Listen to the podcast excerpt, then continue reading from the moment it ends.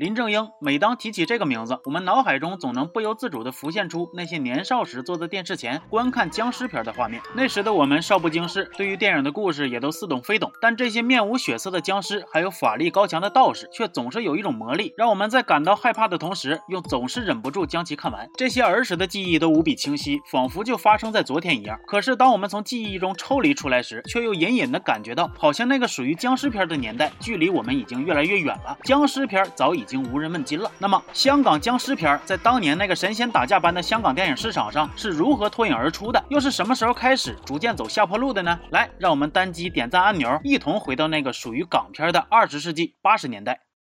八十年代初，正值香港电影蓬勃发展时期，香港新浪潮电影运动刚刚声势浩大的展开，一时间人才辈出，徐克、许鞍华等日后大显身手的名家都在此期间开始崭露头角，带来无数令人耳目一新的作品。同时，成龙、洪金宝等人已经将功夫喜剧的套路驾轻就熟，不断的创造着票房神话。那时的香港影坛充满了朝气。那么，顺便再提一嘴啊，在香港电影新浪潮运动如火如荼的开展时，台湾也出现了台湾新电影运动，代表人物侯孝贤、杨德昌。同一时期，内地。则涌现出了所谓的第五代导演，代表人物张艺谋、陈凯歌。如今回顾，那真是一个两岸三地电影产业齐头并进、共创辉煌的年代。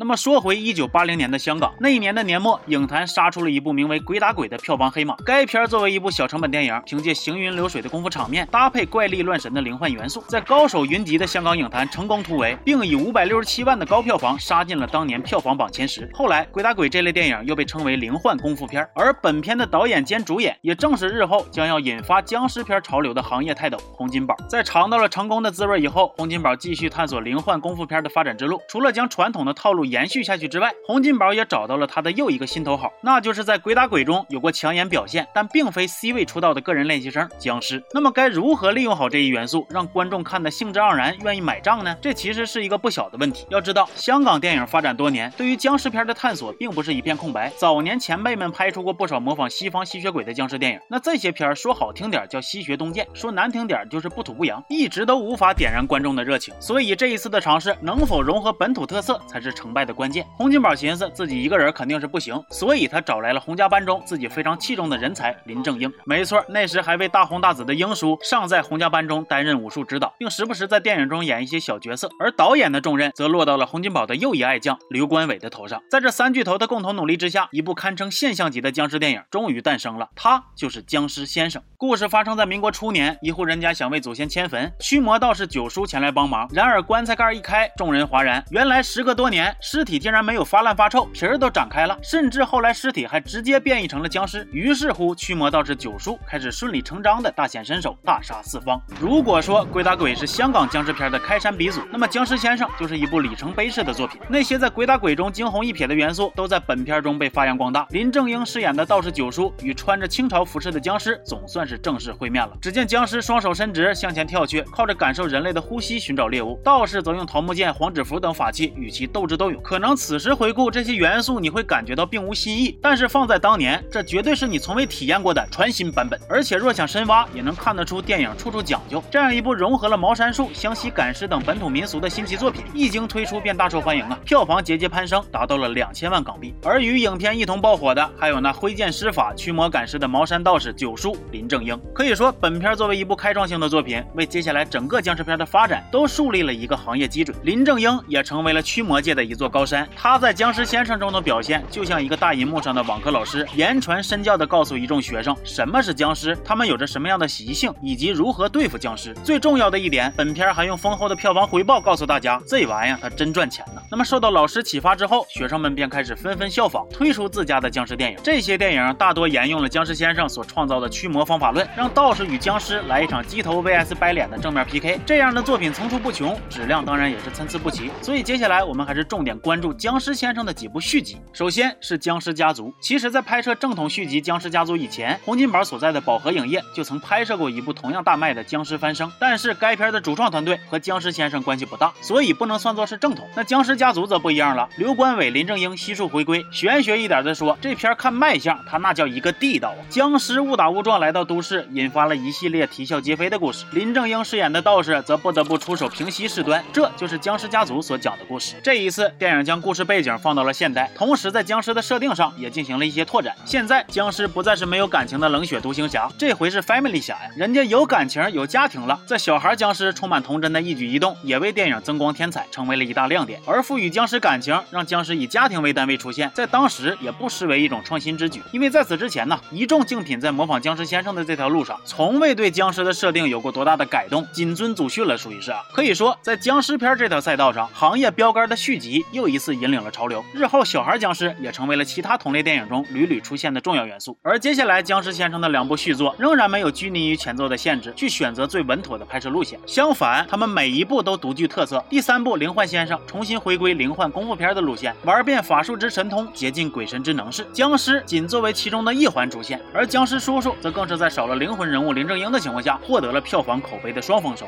从僵尸先生问世到拍出三部续集，在这短短的几年时间中，僵尸片的影响力已经扩散开来，甚至开始作为一种常见元素出现于各种类型片之中。那么话说回来，僵尸片已经红火数年，当真就没有可以与僵尸先生系列分庭抗礼的佳作出现吗？有《灵幻先生》上映同年，一部不讲茅山道士、不讲清朝遗老的僵尸片《猛鬼差馆》横空出世，令观众眼前一亮。这部电影没有跟在僵尸先生系列的身后，你吃肉来我喝汤，而是选择另辟蹊径，拍出了自己的特色。本片由许冠英、张学友主演，讲的是造型和吸血鬼颇为相似的日本大佐僵尸与警察之间的较量。我这么简单的介绍一下故事梗概，大伙就会发现，哎，这所谓的特色，不还是借鉴西方的吸血鬼元素与警匪片融合吗？没错，在那个一座山头两个剧组拍三家僵尸的疯狂内卷的年代，僵尸片卷到最后，依然又回到了那个曾经没能掀起水花的中西结合模式。只不过这一次，有了前人探过路的良好市场环境，也有了更加成熟的制作模式，更有了一些厌倦了传统模式的饥渴观众。天时地利人和，猛鬼差馆成功搭上了潮流的顺风车，凭借自身过硬的质量，在僵尸片市场占领了一席之地。关于猛鬼差馆的故事，只说电影本身，那么精彩程度肯定要大打折扣。其背后的两位编剧才是本片更值得一提的地方。彼时，这两位年轻的编剧还都名不见经传。他们其中一人刚因为写稿太慢而被开除，另一位则长期活跃在监制岗位。猛鬼差馆是其担任导演与编剧的处女作，而如今看来呀，这俩人已经是家喻户晓了，甚至成为了香港影坛的旗帜性人物。他们俩分别叫王家卫、刘镇伟。哎，那么他俩到底是谁因为磨洋成功而被开除了呢？答案显然是呼之欲出啊。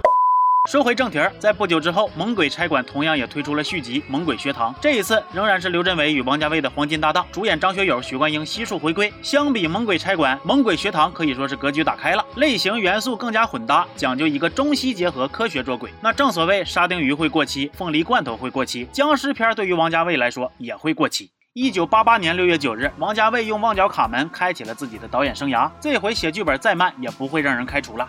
对于王导的这部个人风格突出的处女作呀，我相信你们的印象大概有二：一是片中那些令人沉醉的精彩台词儿；廚房度我煮咗飯，另外我買咗幾隻杯，我知唔使幾耐就會打爛晒，所以我收埋咗一隻。到有一日你需要嗰隻杯嘅時候，俾個電話我，我會話俾你聽收埋喺邊度㗎。二是学友哥那令人津津乐道的经典表情啊！压死啊你！也正是从《旺角卡门》开始，王导便在拍片拿奖的开挂之路上一去不复返了，逐渐成为了世界级名导。他也从此就再没有担任过僵尸片的编剧。刘镇伟则继续开发这些僵尸的潜能，接连推出《猛鬼大厦》《施家种地》等一系列将风马牛不相及元素汇集一堂的荒诞僵尸片。这些片已经离谱到了秦始皇看完都得掀开棺材的程度。这不是比喻哦，《施家种地》里边真有僵尸版秦始皇，这回真是长生不老了，打钱。那么看到这儿，相信你也能猜到，这些僵尸片变着花样的创新，其实是为了挽留日渐稀少的观众。接下来，我们就聊一聊香港僵尸片的没落之路。时间来到了一九八九年，这一年我出生了。一九八九年，僵尸片的颓势已经显现，创意枯竭，审美疲劳是任何类型电影在前进的道路上都难以避免的一个大问题。僵尸片也不会例外。在经过一众制片厂的轮番轰炸之后，僵尸电影几乎已经被榨干了所有的创意，加之市场上太多粗制滥造的同类电影，给观众留下了极为不好的印象，所以僵尸电影走下坡路几乎是不可避免。为了继续薅僵尸的羊毛啊，不对，时髦，各大公司便开始像猛鬼差馆一样借鉴西方元素。很快，中西结合、混搭各种类型元素的拍法已经蔚然成风，这也是。是大势所趋。就连曾经最正统的茅山道士、行业楷模林正英，也在探索着转型之路。其自导自演的电影《一眉道人》便是一部用中国道士对付西洋僵尸的电影。在这部影片中，道士依然是贴符做法、念咒挥剑，然而这一套啊，却对西洋僵尸是毫无用处。这中西文化的差异，明显是给僵尸和道士带来了隔阂。毕竟这语言也不通，人西洋僵尸确实不知道你是在干哈，所以驱魔失败倒也合情合理。而这也正是本片的一大笑点。一眉道人再次博得观众的青睐，取得了比较理想的票房成绩。但是，一部影片的成功，终究难掩僵尸片整体上的衰败。中西结合的套路也总会有看腻的一天。在这样的环境下，即便林正英之后几年接连推出了《驱魔警察》《非洲和尚》《新僵尸先生》等高质量作品，但这些电影却难以再现票房神话。特别是《新僵尸先生》这部刘关伟与林正英再度合作，企图复刻经典之作，虽然质量上乘，名场面不断，但本片却在票房上十分惨淡，备受观众的冷落。要说僵尸片的日渐式微，还有一部分原因在于其他类型片的迅速崛起。《一眉道人》上映同年，人们都被赌神中周润发那飒爽的英姿与潇洒的举止所吸引，从此之后，赌片也开启了一个大为风光的时代。武侠片则紧随其后，同样成为了观众的新宠。而双周一成的顶流格局也已经慢慢成型，那还能有多少市场空间能留给僵尸片呢？残酷一点的说，僵尸片注定要被市场所淘汰。到了这样的地步，无论是刘关伟还是林正英，都已经无力回天。刘镇伟则在一九九零年拍出《赌圣》，他也明显不再拘泥于僵尸片这一类型。可以说，一个属于香港僵尸片的黄金时代即将结束。而能为僵尸片时代画上句号的，只能是该类型曾经的领路人，亦是最后的坚守者林正英。在接下来的几年里，任林正英再怎么绞尽脑汁，他还是难挽僵尸片山河日下的颓势。这也让他不得不在一九九五年转战小荧幕，开始拍有关僵尸的剧集。林正英的第一部剧叫《僵尸道长》，作为一块初次登上荧幕的敲门砖，《僵尸道长》取得了可喜的收视率，并且让英叔的僵尸片有了涅槃重生的可能。但两年后的一则噩耗，则让众人陷入了沉默与悲伤。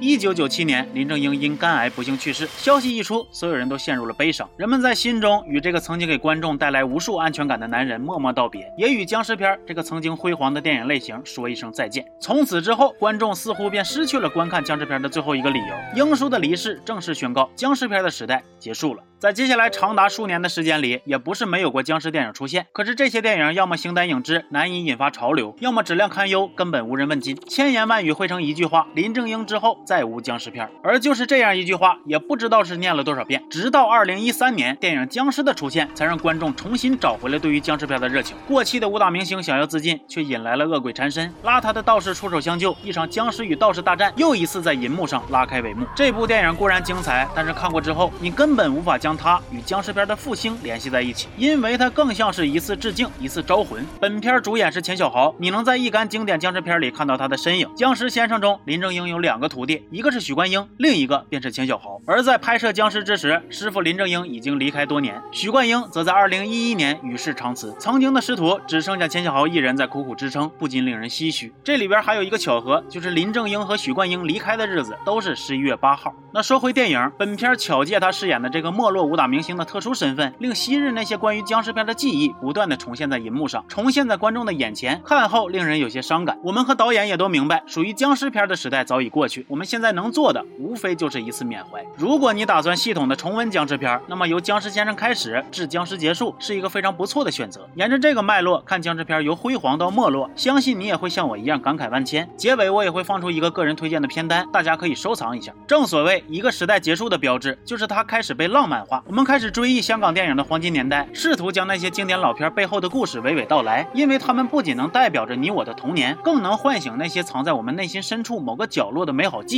可能就在观看本视频的某个瞬间，你就忽然想起了那些拿着蒲扇、吃着西瓜、看着老港片的夏天，全都是回忆。行吧，那么这期就到这了，这是送给大家的一个片单，我是刘老师，咱们下期见。